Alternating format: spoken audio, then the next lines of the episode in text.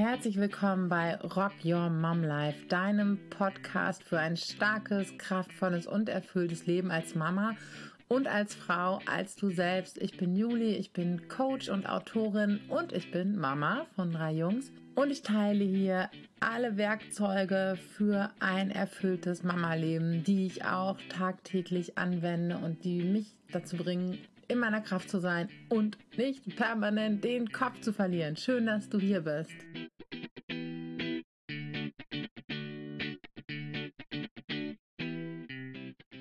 Ich möchte dir gerne in dieser Folge ein bisschen Ermutigung zusprechen, denn ganz, ganz, ganz, ganz, ganz viele von uns Frauen mit Kind und auch ohne Kind, aber hier geht es um die mit Kind, sind unfassbar selbstkritisch. Das hat nicht nur Nachteile. Es ist ja auch gut, wenn wir, wenn wir ein gewisses Maß an ähm, Selbstkritik haben und das Bestreben auch uns zu verbessern und über uns hinauszuwachsen und ja, uns gut mit anderen Menschen zu arrangieren, all diese Dinge, das ist ja alles durchaus positiv. Ich finde es ganz, ganz wichtig, all diese inneren Anteile in uns, die ja uns vielleicht manchmal das Leben schwer machen, auch von der positiven Seite aus zu betrachten, die haben auch alle einen Zweck, ja, und sie haben auch alle ihr Gutes. Ähm, jedoch ist so diese, diese starke Selbstkritik, insbesondere in Bezug aufs Mama-Sein und da nochmal im Umgang mit unseren Kindern, oft total ähm, kräftezehrend, denn dann haben wir einen schlechten Moment oder wir haben, schlecht ist ja jetzt auch schon wieder so eine, so eine Bewertung, die ich da gar nicht reinbringen möchte. Wir haben vielleicht einen Moment, in dem unsere Nerven irgendwie dünn sind, ähm, die wir dünnhäutig sind, in dem, in dem uns vielleicht auch irgendwas völlig anderes beschäftigt. Unser Kind kann dann natürlich nichts dafür oder wir haben es irgendwie versäumt, selbst gut für uns zu sorgen. Auch das passiert. Wir sind dünnhäutig und wir fahren aus der Haut.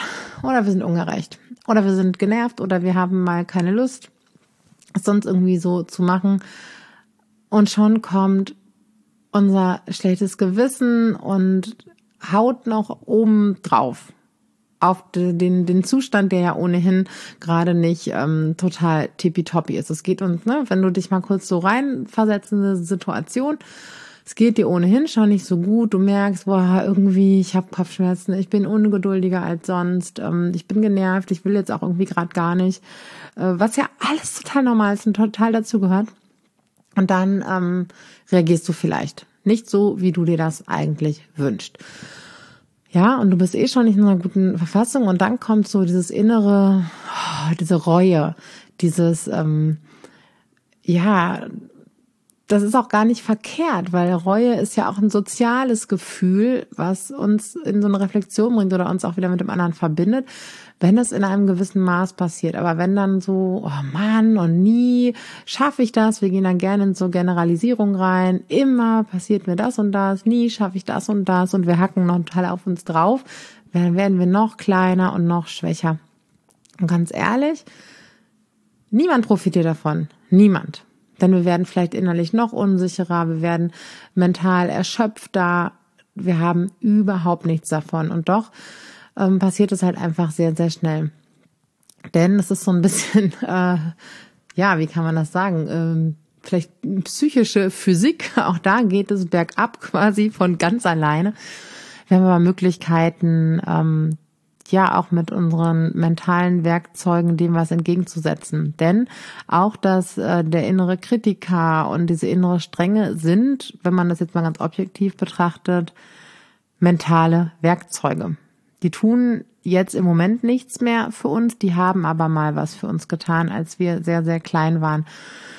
Zum Beispiel, das ist jetzt nur ein, äh, ein exemplarisches Szenario, warum wir so streng mit uns sind. Ja, da wird oft das Bildungssystem zitiert und dass da der Fokus auf, dass wir darauf fokussieren, was wir alles falsch machen und dass das besonders hervorgehoben wird, um es dann halt äh, zu korrigieren.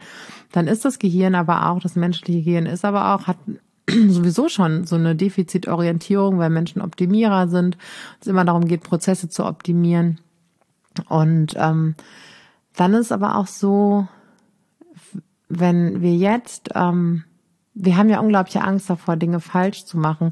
Und oft ist das Gefühl, das wir dabei haben, gar nicht das Gefühl eines erwachsenen Menschen, sondern das Gefühl kannst du da mal endlich hineinfühlen, wenn du dich selbst so scheltest, denn das ist eigentlich genau das, was wir machen. Wir wiederholen heute dann mit unserer eigenen inneren Stimme ähm, einen Ablauf, den wir höchst sehr wahrscheinlich aus unserer Kindheit kennen. Ja, so wie unsere Stimme zu einem gewissen Teil zur inneren Stimme unserer Kinder werden kann.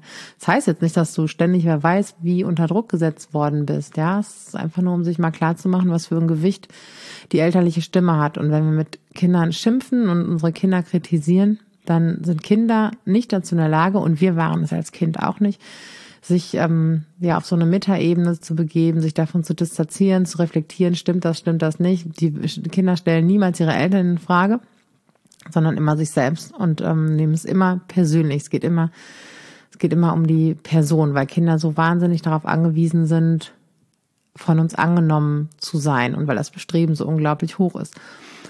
Also ähm, wenn Kinder, wenn wir einem Kind das Gefühl vermitteln, etwas falsch gemacht zu haben, geschimpft haben und dass das Kind so sehr trifft, ja, dann wird halt ähm, einmal automatisch das, das Kind sehr auf sich beziehen. So hast du das möglicherweise auch sehr, sehr oder sehr wahrscheinlich auf dich bezogen. Wir alle sind ja erzogen worden und ähm, die allermeisten von uns auch wahrscheinlich relativ autoritär nach relativ alten Systemen und ähm, dann gab es auch öfter mal Ärger, das war vollkommen normal.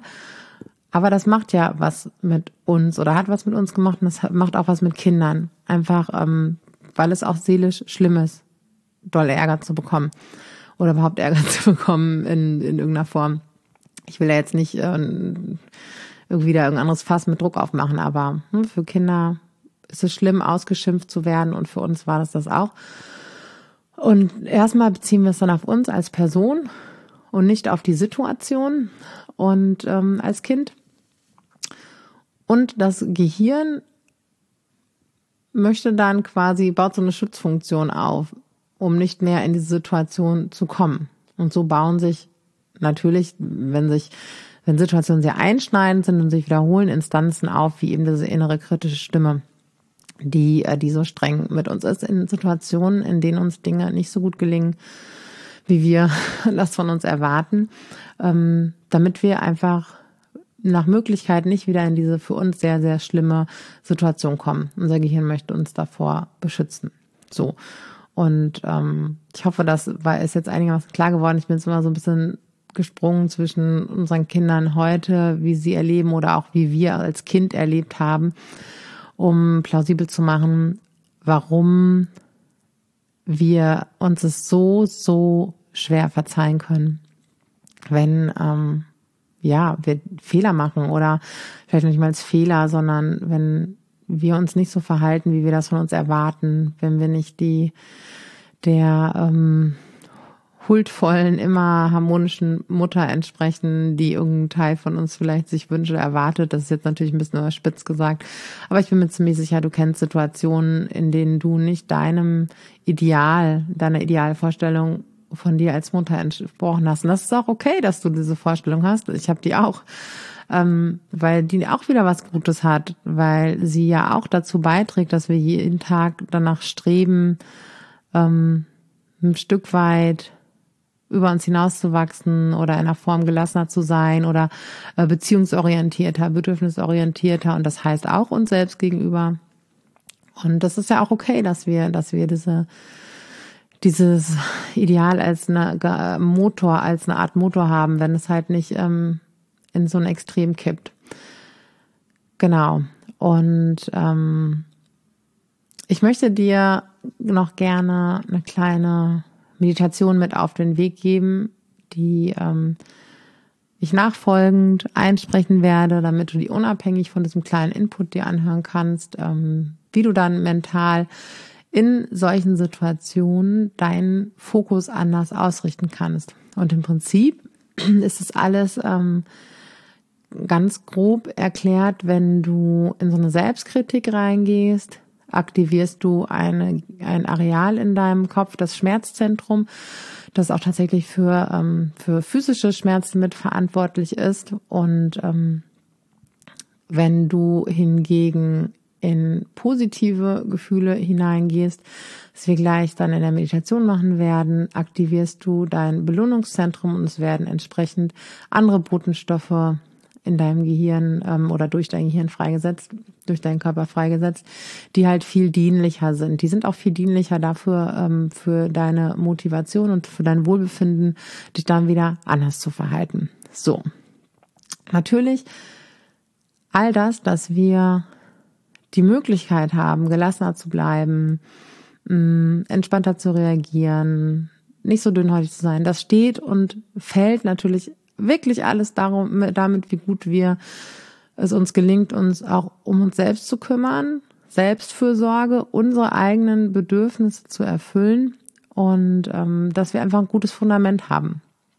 Und das ist mein tiefer, tiefer und aufrichtiger Wunsch, dass wir alle immer mehr dahin kommen, dass es eine Selbstverständlichkeit ist, dass wir gut für uns selbst sorgen, dass wir da die Verantwortung mit einer positiven Einstellung ähm, übernehmen, ohne Ängste, ohne Sorgen anderen gegenüber und dass uns klar wird, hey, wenn ich so richtig in meiner Kraft bin, dann ist es halt viel leichter, gelassen, zugewandt, liebevoll zu bleiben, egal wem, unserem Kind gegenüber, aber unserer Familie gegenüber, allen Mitmenschen gegenüber. Und ähm, ja, das ist mein großer, großer Wunsch. Genau. Denn auch ich merke immer wieder, wenn es hier Phasen gibt, ähm, die anstrengend sind, klar, äh, warum auch immer. Vielleicht, weil die Kinder gerade irgendeine Entwicklung durchmachen oder ich einfach mehr gefordert bin. Wenn ich nicht auf meine Ressourcen achte und ähm, wie es mir so geht, dann ist es einfach nicht ganz so schön, wie es vielleicht ansonsten auch sein kann. Genau ja, wenn du Fragen hast, schreib mir immer gerne. Wenn du aus dieser Folge was für dich mitgenommen hast, dann kannst du sie mit anderen teilen. Du kannst ihnen den Link schicken, kannst gerne einen Screenshot von der ähm, von der Episode machen, sie in deiner Instagram Story teilen, mich verlinken und ähm, ja, danke dir, dass du hier bist. Und jetzt geht's, wenn du möchtest, zu einer Meditation, die dich mental stärkt. Dazu klickst du einfach in die nächste Episode. Bis bald.